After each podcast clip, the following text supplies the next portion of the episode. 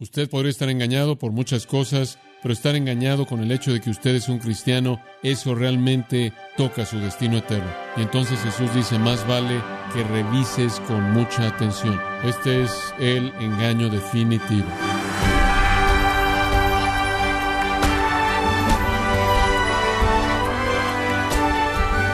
Sea usted bienvenido a esta edición de Gracia a vosotros con el pastor John MacArthur. En la película Atrápame si puedes, se nos presenta la historia de uno de los engañadores más famosos de los Estados Unidos, Frank Agdale, quien adoptó identidades de piloto comercial, médico, profesor universitario y ayudante de fiscal.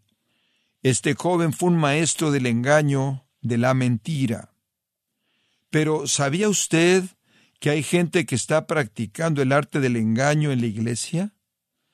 John MacArthur nos da una mirada a este autoengaño destructivo en la serie titulada El Camino al Cielo, en gracia a vosotros.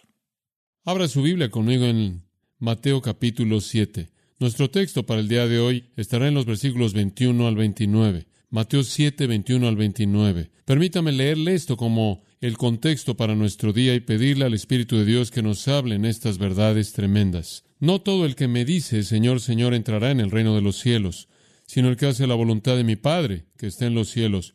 Muchos me dirán en aquel día, Señor, Señor, ¿no profetizamos en tu nombre, y en tu nombre echamos fuera demonios, y en tu nombre hicimos muchos milagros? Y entonces les declararé, nunca os conocí, apartaos de mí, hacedores de maldad. Cualquiera, pues, que me oye estas palabras y las hace, le compararé a un hombre prudente que edificó su casa sobre la roca. Descendió lluvia y vinieron ríos y soplaron vientos y golpearon contra aquella casa y no cayó, porque estaba fundada sobre la roca. Pero cualquiera que me oye estas palabras y no las hace, le compararé a un hombre insensato que edificó su casa sobre la arena. Y descendió lluvia y vinieron ríos y soplaron vientos y dieron con ímpetu contra aquella casa y cayó, y fue grande su ruina. Y cuando terminó Jesús estas palabras, la gente se admiraba de su doctrina, porque les enseñaba como quien tiene autoridad y no como los escribas. Ahora, a lo largo del Sermón del Monte, en el capítulo 5, 6 y 7, el Señor ha estado presentando los estándares divinos de su reino, como el Mesías ungido, el Cristo, el Rey, él tiene ciertos principios que Él ha demandado de aquellos que desean entrar al reino. Ahora, esos principios ocupan el enfoque de este sermón, pero todos pueden ser resumidos en una palabra. El requisito para entrar al reino es que usted sea justo, justo. Y por lo tanto, el sermón entero está resumido en el capítulo 5, versículo 20. Porque os digo que si vuestra justicia no fuera mayor que la de los escribas y fariseos, no entraréis en el reino de los cielos. El reino de los cielos es el mundo de Dios, el dominio de Dios, la salvación, la vida eterna. Y la entrada a ese reino depende de la justicia. Ahora, ¿cuán justos debemos ser? Bueno, debemos ser más justos que los escribas y los fariseos. ¿Qué tan justos eran ellos? Bueno, ellos eran lo más justo que un hombre podía ser en sus propios términos. Ellos habían llegado a la cúspide del mérito humano en la religión. Ellos estaban obsesionados con la función religiosa. Hasta donde podía ver la gente que los conocía, que los rodeaba, eran excesivamente justos. Parecían hacer todas las cosas correctas, como orar y dar limosnas y ayunar.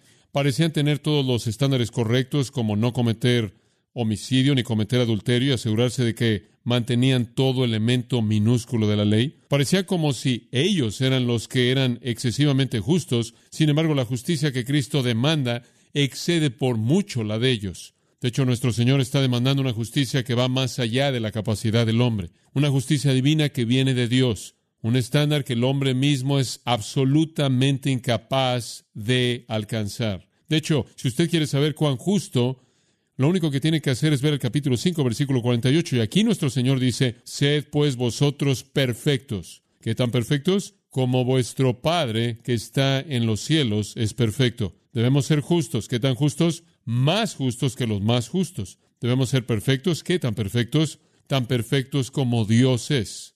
Ahora, si usted realmente oye ese mensaje, usted va a enfrentar un hecho, y es que usted no puede vivir a nivel de este estándar. Usted no puede ser más justo que la gente más justa por sí mismo, porque la gente más justa es tan justa como la gente puede ser por sí mismo. Usted no puede ser más justo que eso. Usted no puede ser tan perfecto como Dios es perfecto, porque usted es un ser humano. Y entonces a lo largo del sermón, Jesús está esforzándose por mostrarle a los hombres la ineptitud de sus propios recursos humanos para tratar con el reino de Dios. No lo pueden hacer. Por lo tanto, la idea entera del sermón es llevarlos al punto mismo en el que nuestro Señor comenzó. Bienaventurados los pobres en espíritu, porque de ellos es el reino de los cielos. Bienaventurados los que lloran.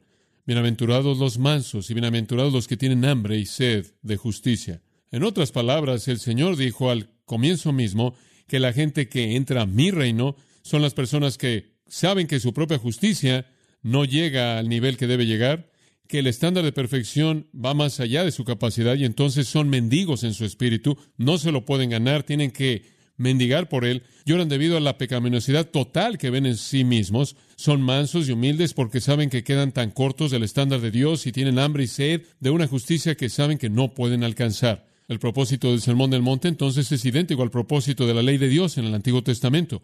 Cuando Dios dio la ley en el Sinaí, la ley no fue dada para mostrarle al hombre qué tan bueno él debe ser, la ley fue dada para mostrarle al hombre qué tan bueno no podía ser, qué tan malo era, cuán corto quedaba. Y Pablo lo resumió cuando dijo, por cuanto todos pecaron y qué, están destituidos de la gloria de Dios. Y Pablo dice que la ley fue nuestro ayo para llevarnos a Cristo. La ley fue lo que nos empujó. Y eso es esencialmente lo que está pasando en el Sermón del Monte. Jesús está manteniendo en alto la ley de Dios.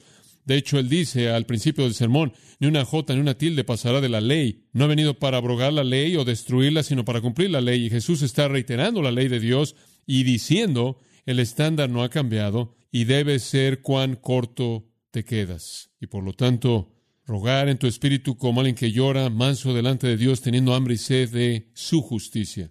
Ahora eso deja a los hombres con dos alternativas. O usted vive su vida, o inventa su religión, o viene a la manera de Dios. O usted viene en sus términos o los términos de Él. Y eso es precisamente a donde el sermón llega en su clímax en el capítulo 7, versículos 13 y 14. Y ahí nuestro Señor dice, entrad por la puerta estrecha, porque ancha es la puerta y espacioso el camino que lleva a la perdición, y muchos son los que entran por ella, porque estrecha es la puerta y angosto el camino que lleva a la vida, y pocos son los que la hallan. Jesús dice, solo hay esos dos caminos. Está el camino ancho que lleva al camino espacioso que termina en perdición, es el camino de la religión fácil, es el camino de la justicia humana, es el camino de los escribas y los fariseos y aquellos que piensan que son lo suficientemente buenos por sí mismos. Por otro lado está la puerta estrecha y el camino angosto que lleva la vida. Y ese es el camino de aquellos que vienen con un corazón quebrantado, con un espíritu contrito, aquellos que vienen y saben que no pueden hacerlo, no pueden guardar la ley de Dios, no pueden cumplir con su estándar, no pueden vivir al nivel de su justicia, no pueden ser tan perfectos como Dios lo es, y se arrojan a sí mismos en la misericordia de Jesucristo, quien les imputa su propia justicia. Solo existen esos dos caminos y ese es el clímax del sermón. Ahora, habiendo afirmado esa gran invitación a entrar por la puerta estrecha, y hemos cubierto eso a detalle, el Señor entonces muestra cuán difícil eso realmente es. No es fácil. No crea a alguien que dice que es fácil convertirse en cristiano.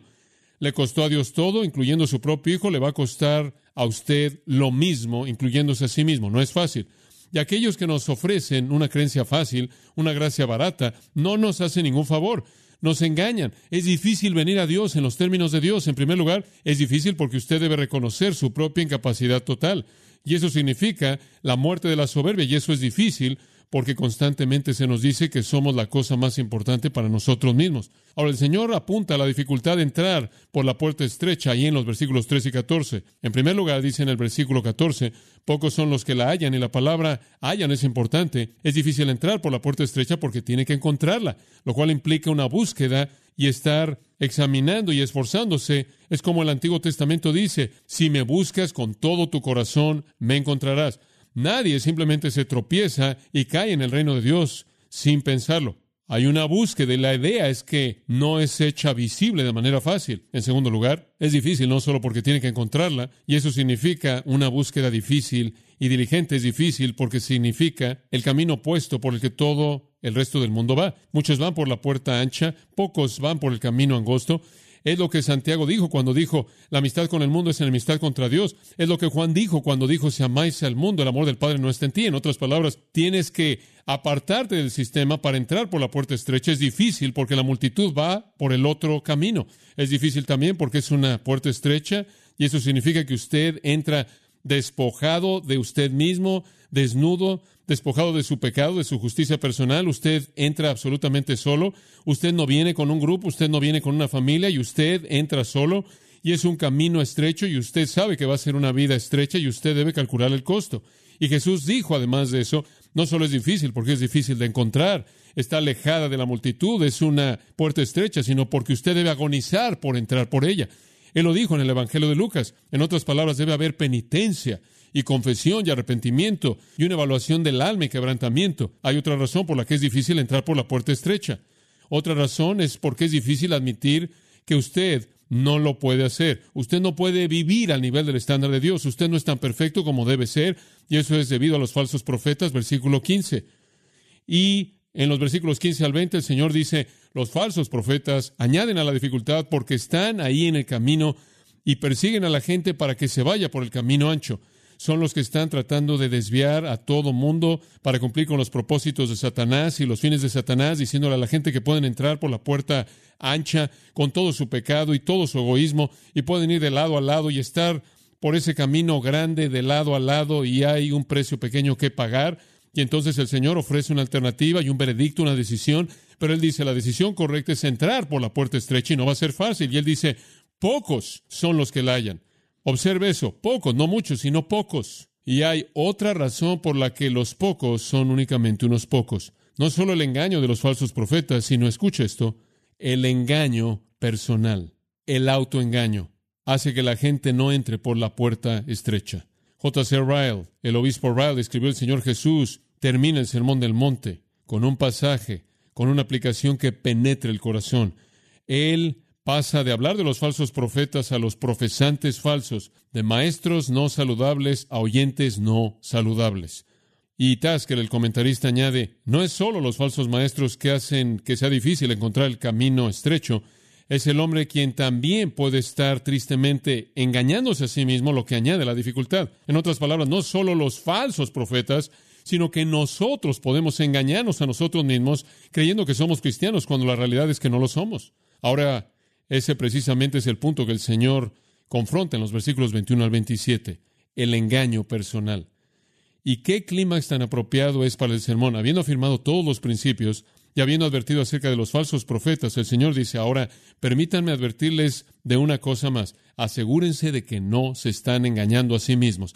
¿Realmente eres un miembro verdadero del reino de los cielos? El Señor nos advierte acerca de dos categorías de autoengaño. Número uno, es una mera profesión verbal. Y número dos, es un mero conocimiento intelectual. En los versículos 21 al 23 es una profesión verbal. Versículo 21.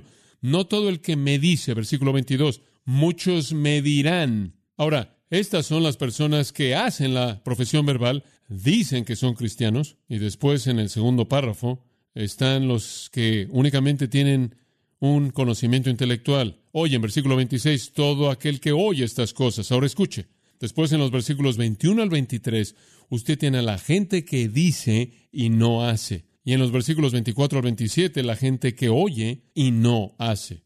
Ese es el punto, y están engañados. Por un lado está una profesión verbal, por otro lado está un conocimiento intelectual, y lo llamo palabras vacías y corazones vacíos. Y eso es de lo que queremos hablarle en nuestro estudio el día de hoy.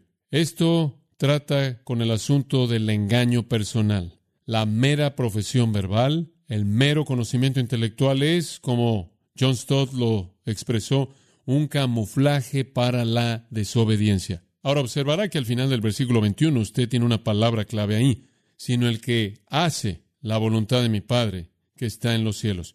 No son los que dicen y no son los que oyen, son los que qué, ¿Qué hacen. En otras palabras, el Señor está diciendo, si tú no vives una vida justa, no me importa lo que digas o lo que oigas, estás engañado. Ahora esta es una palabra muy, muy fuerte. Y quiero que escuche conforme el Espíritu de Dios habla. Estos dos párrafos de cierre, versículos 21 al 23 y 24 al 27. hacen un contraste entre una respuesta correcta e incorrecta a la invitación de Cristo y muestran que nuestro destino eterno es determinado por la decisión que tomamos. Una, como dije, trata con lo que usted dice en contraste a lo que usted hace y la otra con lo que usted oye en contraste a lo que usted hace. Ahora mantenga esto en mente. El Señor no está hablándole a gente que no es religiosa. Él está hablando a personas que literalmente estaban obsesionadas con la actividad religiosa. No son apóstatas, no son herejes, no son antidios, no son ateos o agnósticos. Son personas absolutamente religiosas, pero están condenadas porque están en el camino equivocado y están engañándose a sí mismas. Ahora, quizás su engaño personal es el resultado de estar sentado bajo la enseñanza de un falso profeta, o quizás de hecho se han sentado bajo la verdad, pero se han engañado a sí mismas. No son muy diferentes de Israel, de quien Pablo dijo tener una forma de piedad, pero han negado su realidad. Y realmente creo que este es un mensaje que necesita ser hablado el día de hoy, porque estoy convencido de que la iglesia de Jesucristo literalmente está a reventar de gente que no son cristianos y no lo saben. Ciertamente Jesús está diciendo que muchos de aquellos que creen que están adentro no lo están y solo unos cuantos lo están. Este es el engaño definitivo. Usted podría estar engañado por muchas cosas, pero estar engañado con el hecho de que usted es un cristiano, eso realmente toca su destino eterno. Y entonces Jesús dice, más vale que revises con mucha atención.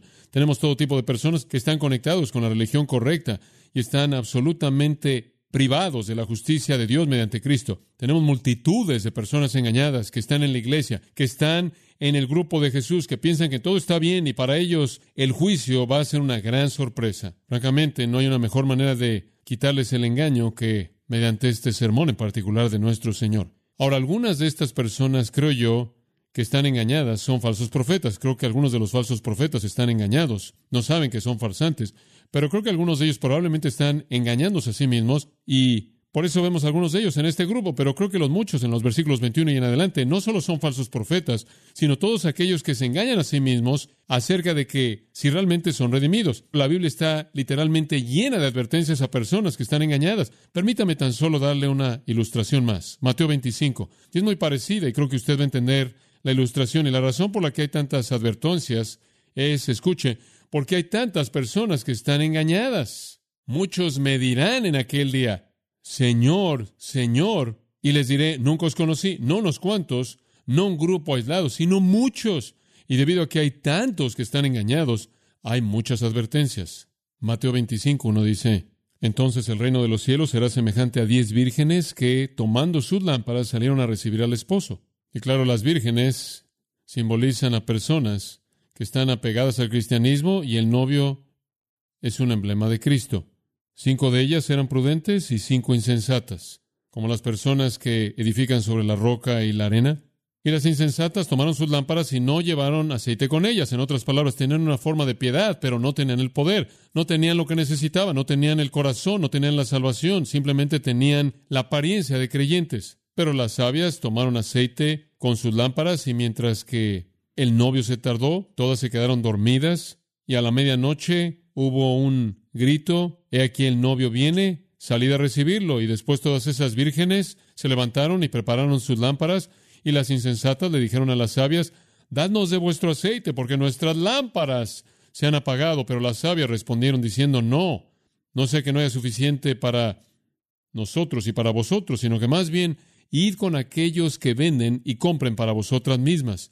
Y mientras que salieron para comprar, el novio vino y las que estaban listas se fueron con él al matrimonio y la puerta se cerró. Después vinieron también las otras vírgenes diciendo, Señor, Señor, ábrenos. Pero él respondió y dijo, de cierto os digo que no os conozco. Ahora ya hay un texto semejante. Regrese a Mateo capítulo 7. Está diciendo lo mismo. Va a venir un día cuando la gente va a esperar que la puerta esté abierta y se les va a cerrar para siempre en su cara. No te conozco. Qué cosa tan terrible. Tantas personas creen que son salvas, creen que están seguras, y el juicio para ellas va a ser un shock. ¿Qué hace que la gente se engañe de esa manera? ¿Qué hace que la gente realmente piense que es salva? Bueno, permítame darle varias sugerencias. En primer lugar, creo que muchas veces es porque tienen una doctrina falsa de la certeza. En otras palabras, Supongamos que cuando usted fue llevado a Cristo, alguien le dijo a usted, ahora lo único que tienes que hacer para ser un cristiano es repetir esta pequeña oración y decir esta pequeña fórmula en base a ciertas afirmaciones. Bueno, usted la oró, la dijo, usted firmó en la línea punteada, y mientras que usted la dijo, y mientras que usted la oró, y mientras que usted atravesó por el ritual, usted es salvo. Y no quiero que alguien jamás cuestione eso y demás. Y eso con frecuencia sucede, y usted tiene un sentido falso de certeza. ¿Quiere saber algo? Cuando usted guía a una persona a Cristo, usted nunca debe decir, ahora, yo sé que eres salvo y nunca lo dudes. Y nunca dejes que nadie más haga que dudes. Hombre, eres salvo. Y he oído a personas que inclusive dicen, si tú le llegas a pedir a Jesús una segunda vez que entra a tu vida, estás negando algo que le pertenece a Dios, estás negando la permanencia de su salvación, estás cuestionando la integridad de Dios, tú en un sentido estás deshaciendo aquello que Dios dijo que es como si no fuera verdad. Nunca hagas eso, simplemente acéptalo, lo dijiste, firmaste la línea punteada y eso es mucha basura. No deje que la certeza falsa de alguien más, la certificación falsa de alguien más, tome lugar de la obra de convencimiento del Espíritu de Dios. Y creo que muchas veces en nuestro evangelismo, mientras que alguien diga la oración y repita la pequeña frase y firme ahí en la línea y tenga la tarjeta metida en su Biblia, le damos este pequeño juego psicológico de que jamás tienen que preocuparse si son salvos o no, cuando el Espíritu de Dios nunca hizo eso al principio porque realmente nunca estuvieron bien. Nunca le puedo decir a alguien, bueno, ahora hombre, sé que eres salvo, nunca jamás lo dudes, nunca vuelvas a pedir, todo se acabó, se acabó porque recitaste la pequeña fórmula. Si hago eso, le doy una certeza psicológica de algo que ni siquiera sé si es verdad. Cuando Jesús dijo, la semilla de la palabra cae en cuatro tierras, solo una de las cuatro resultó ser verdadera. No ande por todos lados certificando la salvación de alguien. Usted le da una certeza falsa. Permita que Dios les dé la certeza mediante su espíritu dando testimonio a su espíritu de que son los hijos de Dios y clamando a Padre. Deje que Dios les dé certeza cuando ellos añaden a su fe virtud. Y conforme añadan a su fe virtud y paciencia y piedad y amor, entonces su elección será segura. Entonces sabrán que han sido perdonados de su pecado. Entonces no estarán ciegos a la realidad de la salvación. Esa es la obra de Dios, no alguna certificación realizada por algún ser humano. Pero creo que a muchas personas se les ha dicho que son salvos y entonces lo creen. Otra cosa que creo que hace que la gente llegue a este engaño es no examinarse a sí mismos. Nunca realmente se examinen a sí mismos. Se meten en un concepto tal de la gracia que todo es gracia y todo es perdón, que nunca realmente se molestan por enfrentar su pecado. Después oyen a alguien decir, bueno, no tienes que confesar tu pecado, tu pecado ya fue perdonado, todo está cubierto, todo ha sido hecho un lado. Ni siquiera te preocupes por eso, simplemente sigue viviendo tu vida, casi termina siendo lo que es llamado antinomianismo, una actitud en contra de la ley de Dios, y la gente puede llegar al punto en el que ni siquiera se molestan por examinar sus vidas. ¿Por qué cree usted que el Señor nos lleva a su mesa en 1 Corintios 11 una y otra y otra y otra vez para que un hombre se examine a sí mismo? 2 Corintios 13, 5 dice, más vale que te examines a sí mismo si estás en la fe. Si no lo haces, estás en peligro de engañarte a ti mismo necesitas ver tu pecado, necesitas ver tus motivos, por qué haces lo que haces y créame, si usted realmente es salvo, Dios va a confirmar eso por su espíritu, dando testimonio a su espíritu. Pero si esa confirmación no está ahí, usted no debería estar bajo la ilusión de que simplemente porque no está ahí usted está bien por alguna certificación que alguien realizó o alguna pequeña oración que usted repitió. En tercer lugar, otra cosa que creo que hace que la gente viva con la ilusión de que son salvos es una fijación en la actividad religiosa. En otras palabras, van a la iglesia, oyen sermones, cantan canciones, leen la Biblia, van a un estudio bíblico, toman una clase, y debido a que todos están metidos en la actividad religiosa, creen que son salvos. Pero esa, esa es una gran, gran ilusión, una gran ilusión. Hay muchos en la iglesia que no son cizaña entre el trigo. Y después una cuarta área que creo que lleva a la gente al engaño es lo que llamo el enfoque del intercambio justo.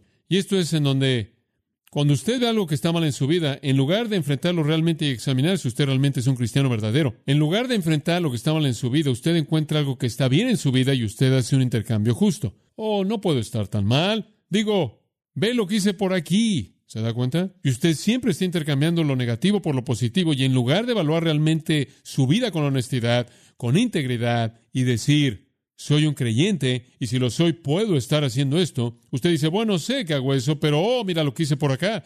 y usted hace un intercambio justo y usted lava el asunto, lo maquilla. Usted puede ser llevado al engaño por alguna certeza falsa, por no examinarse a sí mismo, por estar concentrado en la actividad religiosa o por un enfoque de intercambio justo. Pero en todos esos casos usted está engañado. Digo, me parece sorprendente cuántas personas están engañadas y pueden recitar el credo y pueden decirle el día en el que fueron salvos y pueden mostrarle la tarjeta en donde escribieron en la línea y pueden decir creemos en Jesús y demás, pero la médula es esta, con toda su certeza falsa, con el no examinarse a sí mismo, con esta concentración en la actividad religiosa y con el principio de intercambio justo operando, la médula del asunto es que usted más vale que examine esto. Usted vive en obediencia total a la palabra de Dios y cuando la desobedece hay un sentido de convicción y remordimiento que lo lleva usted a confesarlo a Dios y si eso no está ahí, es apropiado dudar si usted realmente es un cristiano. Porque los que entran al reino, versículo 21 dice, es el que no dice, sino el que hace. Hay muchas personas engañadas, muchas amados. Qué cosa tan devastadora. Bueno, hacer una mera profesión verbal no es suficiente.